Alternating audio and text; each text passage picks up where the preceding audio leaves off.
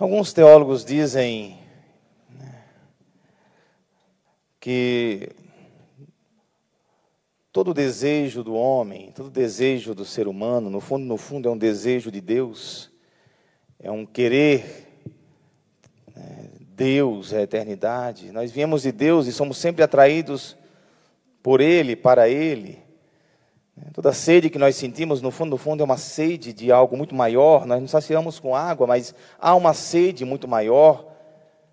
É a sede de Deus. Quando nós sentimos fome, no fundo, no fundo, é uma fome de Deus. Nós nos saciamos com comida, mas há uma fome muito maior, que é da alma, uma fome de Deus.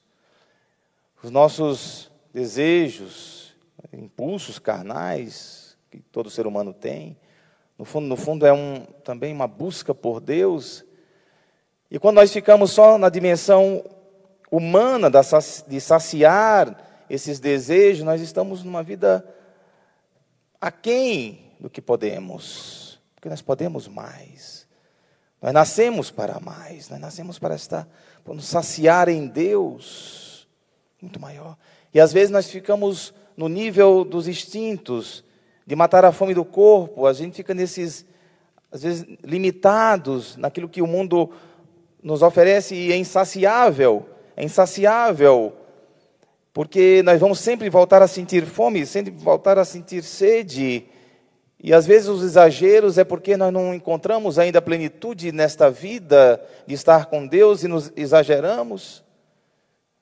Temos os nossos exageros que pode ser também um querer né, Deus sem encontrá-lo e se afogar nas coisas deste mundo, nos vícios. No fundo, no fundo, tudo aquilo que a gente busca enquanto ser humano, no fundo, no fundo, é uma busca por Deus. Porque se fosse uma busca só por aquilo que este mundo tem, seria muito pouco, porque tudo desse mundo é finito. Tudo desse mundo se acaba, tudo desse mundo passa. Tudo passa. Imagina você colocar toda a sua vida em comida que acaba, em água que acaba, em prazeres carnais que acabam. Será que sua vida está só nisso? Seria muito pouco. Seria realmente muito pouco. Nós nascemos para mais. E na primeira leitura do profeta Isaías, o contexto é o seguinte: o povo está no exílio na Babilônia e perceba o convite de Deus é um convite de esperança para um banquete. Deus convida o povo para um banquete. Essa leitura é belíssima. É, Isaías capítulo 55, dos versículos de 1 a 3. Ó oh, vós todos que estáis com sede, com sede, olha só a expressão, que estáis com sede Vinde às águas, vós que não tendes dinheiro, apressai-vos. Vinde e comei, vinde comprar sem dinheiro, tomar vinho e leite sem nenhuma paga. Tudo de Deus é gratuito, não se paga nada. Nós pagamos caro pelas coisas do mundo, as coisas de Deus são totalmente gratuitas, sem nenhuma paga. Por que gastar dinheiro com outra coisa que não o pão? Desperdiçar o salário senão com a satisfação completa? Ter a satisfação completa é possível em Deus, alcançando essa plenitude. Ouve-me com atenção e alimentai-vos bem, para deleite e revigoramento do vosso corpo. Inclinai vosso ouvido e vinde a mim. Vinde a mim. Todos nós estamos indo para Deus e às vezes nós não sabemos. Ouvi e tereis vida. Farei convosco um pacto eterno. Manterei fielmente as graças concedidas a Davi. Olha que leitura mais profunda é essa. No Salmo também a gente escutou. Vós abris a vossa mão prodigamente, saciais todo ser vivo com fartura. Esse é o nosso Deus. No Evangelho, no Evangelho nós temos também um dos evangelhos mais conhecidos, que no fundo, no fundo está falando disso, está falando é, desse tema, desse banquete da vida. Agora é o Cristo é Ele que convida para este banquete. É o próprio Cristo. Eu gosto muito dessa, dessa imagem do banquete, da mesa, Como é maravilhoso a gente consagrar a mesa, ter a mesa como espelho do banquete da vida. E aqui nós temos é, Jesus Cristo que vai para um lugar deserto. O deserto é o lugar árido, é o lugar da travessia, é o lugar da busca. Povo de Israel atravessou o deserto e ali está Jesus, e o povo foi ao encontro de Jesus. Jesus sente compaixão daquele povo, e eles têm fome, mas eles vão atrás de Jesus não só pelo pão material, mas pelo pão da vida, pelo alimento que Jesus Cristo tinha para oferecer da alma, algo os, os fazia buscar Jesus Cristo, algo muito maior do que simplesmente a fome de alimentos, de comida. Nós também temos fome de comida, evidentemente, mas há um algo mais. Eles foram em busca desse algo mais. E chegando ali, Jesus sentiu compaixão. Chegou ao entardecer, os discípulos disseram: Não temos comida para esse povo todo, vamos mandá-los ir embora, para que eles comprem aqui no, nos povoados. Jesus Cristo disse: Não, não. E aí os discípulos disseram: Só temos aqui cinco pães e dois peixes. O que significa isso? Cinco pães e dois peixes.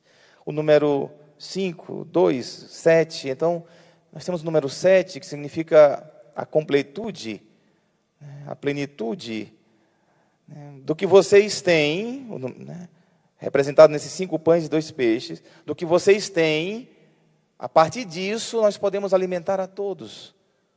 A partir do que, do que vocês têm nas mãos, o milagre acontece em Deus. Jesus Cristo então consagra aqueles alimentos, rende graças a Deus, louva a Deus por aqueles alimentos e começa e, e diz uma das frases também mais célebres é, dos evangelhos.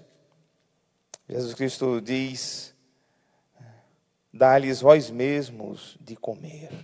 A partir do que vocês têm, dá-lhes vós mesmos de comer. Nesse banquete da vida, Deus também quer de nós a nossa participação. Nós podemos participar e devemos participar desse banquete. Oferecer as nossas mãos, dá-lhes vós mesmos de comer. Então, no banquete da vida, Deus espera de nós, espera que nós abremos as mãos para nos colocar a serviço e, e, o milagre acontece por meio das mãos das pessoas que dizem sim, das pessoas que obedecem à palavra de Jesus e então eles começaram a distribuir as multidões sentadas e eles se alimentaram, se fartaram. E do que sobrou, eles ainda recolheram, diz a palavra, doze é, cestos cheios. O número 12 aparece aqui também. O número 12 invoca as doze tribos de Israel, a totalidade do povo de Israel também, que viviam da partilha, da, as tribos viviam da partilha, era. Né? E aí tudo se partilhava, ou seja, a humanidade, a humanidade representada aqui nessas doze tribos, nesses doze sextos, podem se fartar quando nós passarmos a crer mais em Deus, a confiar mais em Deus, a saber que o pouco, como a gente diz, o pouco com Deus é muito, e, e, e essa expressão que a gente usa, ela é muito certa, é muito certa. O pouco com Deus é muito. Nós temos o suficiente nas mãos, mas tem que ser sempre com Deus, sempre com Deus. Isso vale para a nossa vida, em qualquer coisa que a gente que a gente fizer, ou tudo aquilo que a gente tiver, louve a Deus, renda graças a Deus pelo pouco que você tem. Às vezes a gente fica sempre olhando para aquilo que está faltando. Os discípulos estavam olhando para aquilo que estava faltando. Só temos isso aqui, ainda falta muito. E na nossa vida nós temos também essa mania de olhar para o que falta e não para o que tem. Olhe para o que tem. Eu, quando eu converso com as pessoas, eu digo muito isso. Olha para aquilo que você tem. É a partir do que você tem, dos cinco pães e dois peixes, é a partir daí que você vai reconstruir a sua vida, retomar a sua vida. Não olhe para o que falta. Não olhe para o que falta. Ah, está me faltando isso, está me faltando aquilo. Sim, mas você tem isso e tem aquilo outro. Olhe para aquilo que você tem. Olhe, haverá sempre cinco pães e dois peixes nas suas mãos. Ah, padre, mas fiquei sem nada, não tenho nada. Tem, tem a sua inteligência, tem a sua força de vontade, tem o seu querer, tem Deus na sua vida. Então você tem. Olhe para aquilo que você tem. As pessoas que olham para aquilo que, que falta, vai fazer isso que os discípulos quiseram propor. Manda embora, vamos dispersar as pessoas. Então, no banquete da vida, nós devemos olhar sempre aquilo que a gente tem. E, e nós vamos ter a multiplicação.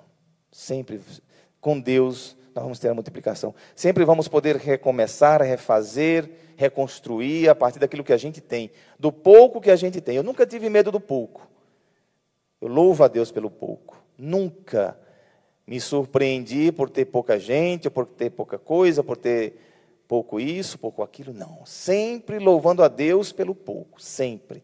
Sempre, sempre. E é impressionante como os milagres acontecem. É a providência de Deus. Os milagres acontecem, Deus faz multiplicar quando nós somos fiéis no pouco. Quando a gente abraça os cinco pães e dois peixes com alegria e ainda rendemos graças pelo aquilo que a gente tem e se multiplica.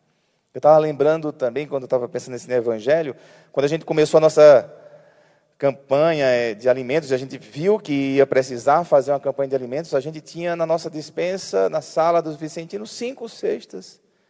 Cinco cestas básicas e eu disse: vamos dar essas cinco cestas básicas e vamos oferecer a Deus com alegria as pessoas que precisam. Isso 20 de março, já mais de quatro meses atrás.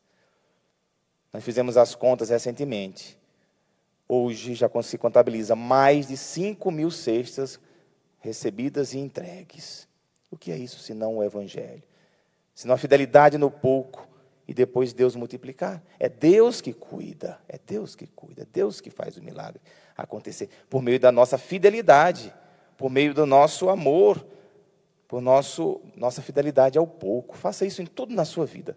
Tudo render graças a Deus, o pouco que você tem, faça isso.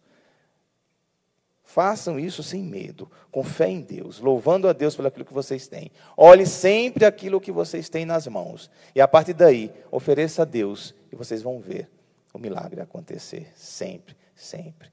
Esse é o banquete da vida, que sacia não só a fome de comida, não só a sede de água, mas algo muito maior, que a alma pede, que é Deus. Nós viemos para esse mundo para nos saciar de Deus Enquanto isso não acontecer, nós vamos ficar perambulando, batendo em portas em portas. Mas é Deus, só Ele, pode nos dar tudo aquilo que a gente precisa nesta vida. Santo Agostinho tem um poema maravilhoso sobre isso. Tarde te amei, ó beleza tão rara e tão bela. Tarde te amei. Eu busquei tão longe, tão longe, e tu estavas aqui perto, tu estavas dentro de mim.